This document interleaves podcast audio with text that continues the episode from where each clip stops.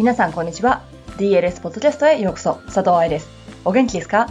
メルボルンに帰ってきて1週間ほど経ちました。一応この1週間ね、働く予定だったんですが、その代わりになんだかオフィスの模様替えとかなんだかやって時間が過ぎちゃってます。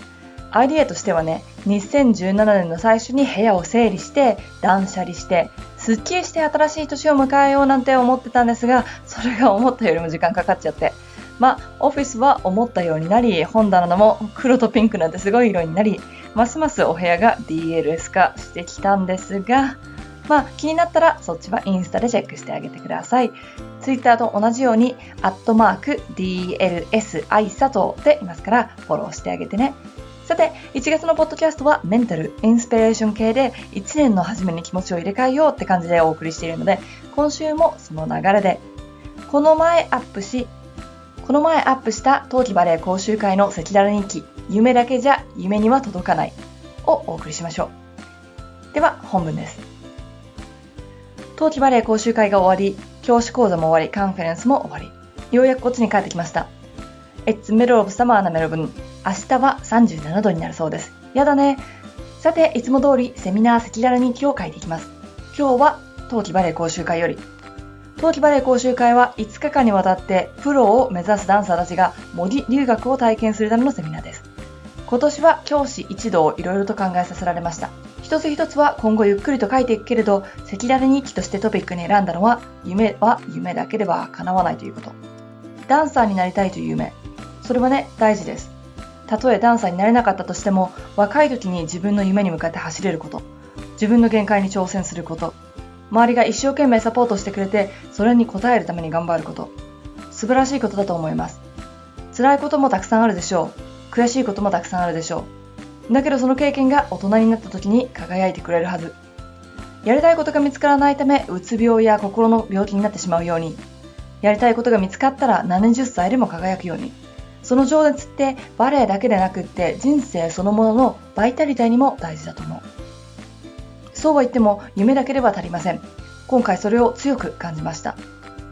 今回の参加者は2016年に様々な DLS セミナーに参加してくれた人たちが多く、それを考慮してクラス構成を組んでいました。私が担当したウォームアップクラスでは、ダンサーのためのボディコンディショニングセミナーや DLS キッズなど、春の来日で開催されたセミナーで説明したエクササイズたちを多く取り込みました。留学を前提にしているので、エクササイズクラスは英語で行いましたが、毎日同じ動きをしているのと、一人一人をしっかりと注意していたので、最終日までにはかなり上達が見えました。フィードバックシートにもダンサーの反省にもウォームアップクラスをやることで踊りやすくなるという発見やレッスンできないところをウォームアップで気をつけるなどというつながりができたという声も聞きました。それ自体はいいんだけどね。名古屋セミナーでお話ししていた注意点ができていない。もちろん半年前の2日3日のセミナーで言われたことを注意を全て覚えておくことは難しいかもしれないけれど練習してなかったんだろうなという体の良さは見えました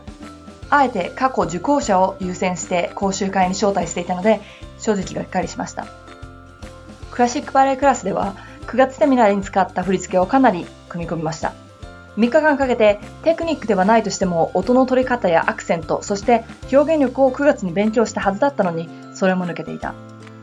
ポアントクロスではいつも通りビデオを見てオーディションが終わった9月から練習しておくようにと連絡しておきました。初日にオーディションしますからね、と。だけれど、かろうじて振り付けは覚えているものの、音の取り方やポーデブラ、細部までできている人が少なかった。確かに、ビデオでは分かりづらい部分もありました。腕の部分が映ってないとかね。だけど、それに対しての質問は当日までなかった。どうして？同じ振り付けを行いますという言葉で始めた3日から発表会前日まで。レッスンの音楽を録音させてほしいというリクエストもないし、そうしてる人もいない。誰だってスマホを持ってる時代でレッスン中に音だってビデオだって録音できちゃうのに。参加者のために自習時間を作ってスタジオ費を払ってましたがその写真を見ても踊ってる子より座ってる子の方が多かった。私は隣でクラスやってましたけどね。でも他の講師がそこで見ていたし証拠写真もあります。影の努力ってやつなんでしょうね。すぐに着替えて空き時間に練習していたのはいつも同じメンバーでしたしもちろんその中で輝いていた子たちもいました5日間で大きな上達が見えたり3日目でスイッチが入ったり将来性がある子たちにはそう伝え講師全員が驚くべき上達を見せた子には DLS から奨学金を出しました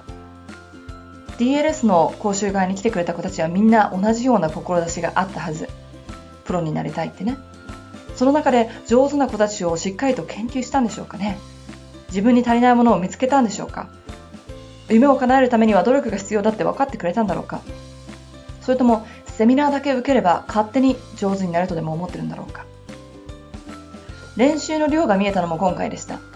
別に毎日踊ることが練習の量を決めるわけではありません。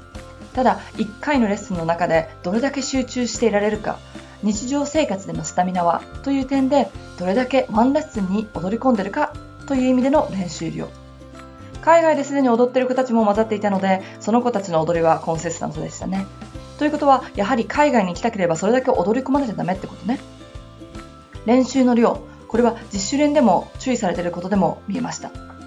できなかったことを理解するだけではできるようにならないのよ。エクササイズを知ってるとやってるという記事でご紹介したけど、レッスンも同じ。ポーデブラを間違えたら練習する。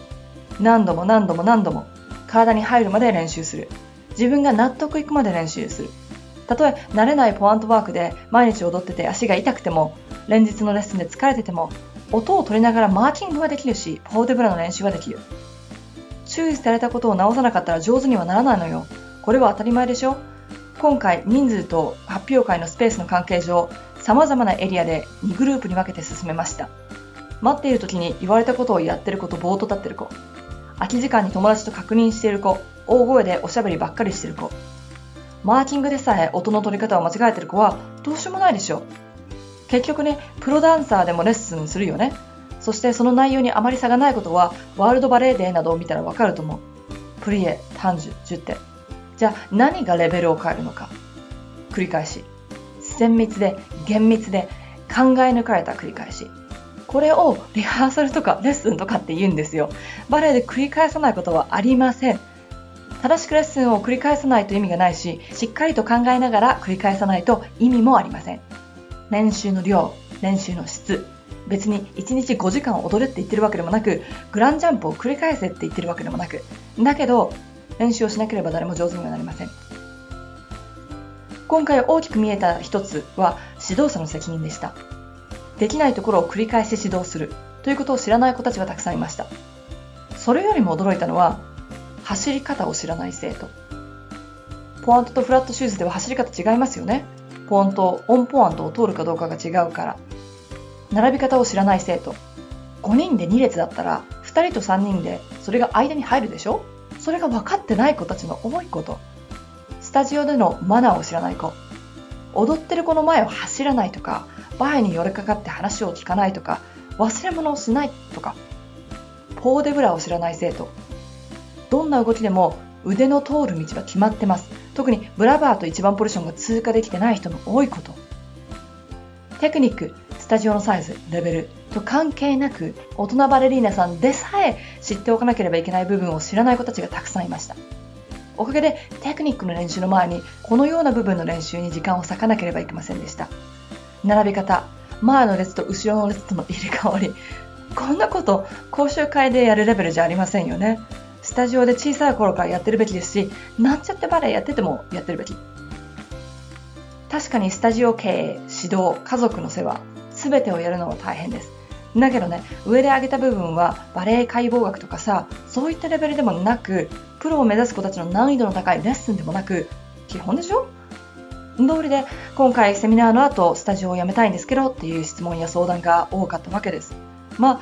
あ、スタジオを辞めたからといって上手になるわけではありませんが、このような基本的な部分を教わってなかったってことが自分で分かっちゃったんでしょうね。ということで、皆さんの期待を裏切らない赤裸々日記ぶりになっていたら嬉しいですが、2017年最初のブログは辛口で始まりました。が、バレエをやってたら考えてほしいことです。いかがでしたか？この記事をアップした後、いろいろなコメントがありました。辛口って書いてあるけど、こういうのって当たり前のことだろうとか、最近の子供はそういうのが分かってないとか。でもね、子供のせいだけじゃないと私は思うんだな。ここでも書いたけれど、指導してもらってなかったら子供が知ってるわけはなくって。厳しくしたら最近の子供はやめちゃいますっていう声もあったけど、厳しいイコール怒ることでもないと思う。